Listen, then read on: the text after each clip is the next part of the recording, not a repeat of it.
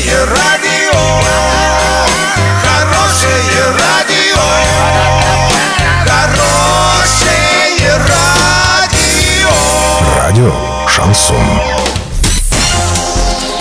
С новостями к этому часу Дарья Дмитриева. Здравствуйте. Спонсор выпуска «Строительный бум». Низкие цены всегда. Картина дня за 30 секунд. В жилом доме на улице Суворова в Орске обрушилась часть стены.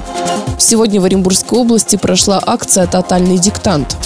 Подробнее обо всем. Подробнее обо всем. 12 апреля в Орске в подъезде жилого дома по адресу улица Суворова, 32, который признан аварийным, начала обрушаться одна из стен. В стене появилась огромная трещина, затем начали отваливаться целые фрагменты. По словам жителей, дом несколько лет назад признали аварийным. Его должны были расселить. Сначала даты расселения назначили 2020 год, но потом дату перенесли на 2024 год. Как сообщил заместитель главы Орска по муниципальному хозяйству Сергей Щербань, вопрос держит на контроле у ЖКХ МЧС. Ведется работа в этом направлении.